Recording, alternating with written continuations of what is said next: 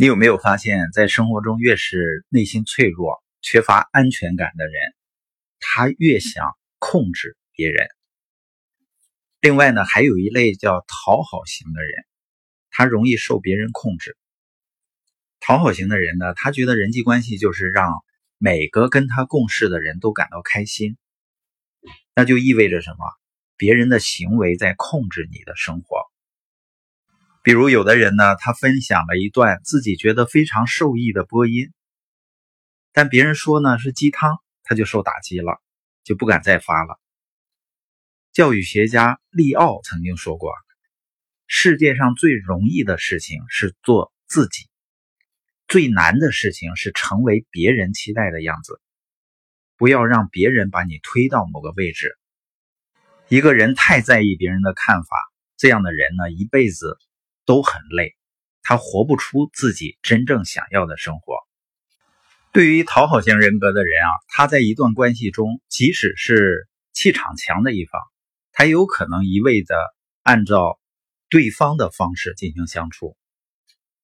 如果你知道人际关系的目的是什么，它是相互提升的，你可以选择被动的去适应，也可以选择用行动来影响他人，或者呢？你让自己远离消极的人，你来看看那些你想讨好的人，他们的人生方向在向哪里前进？他的动机是什么？他们是否具有更辽阔的视野？他们实现梦想的方式是不是对所有人都有利？然后呢？你要找到那些真正的胜利者，他们会为你指引前进的方向，你会从他们身上学到很多。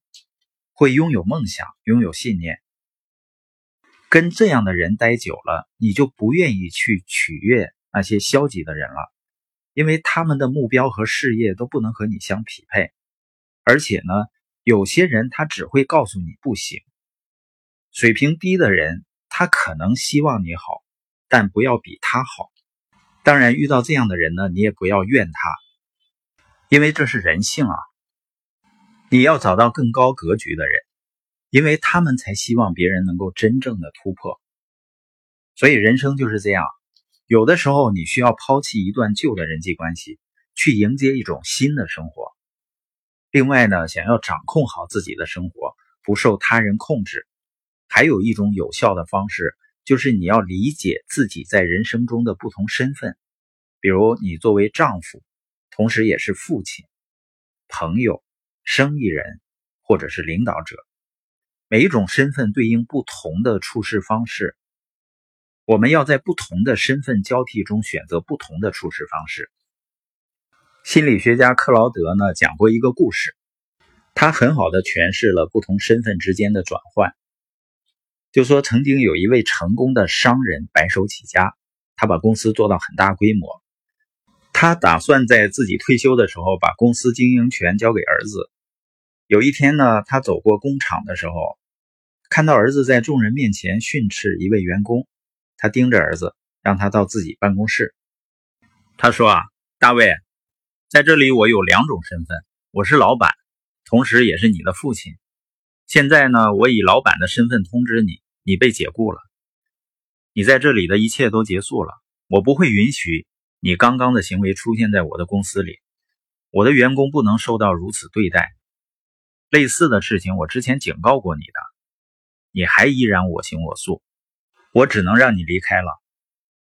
接下来他说道：“现在我要回到父亲的身份。”停了一会儿，他继续说：“儿子，听说你刚刚失业了，我怎么样才能帮助你呢？”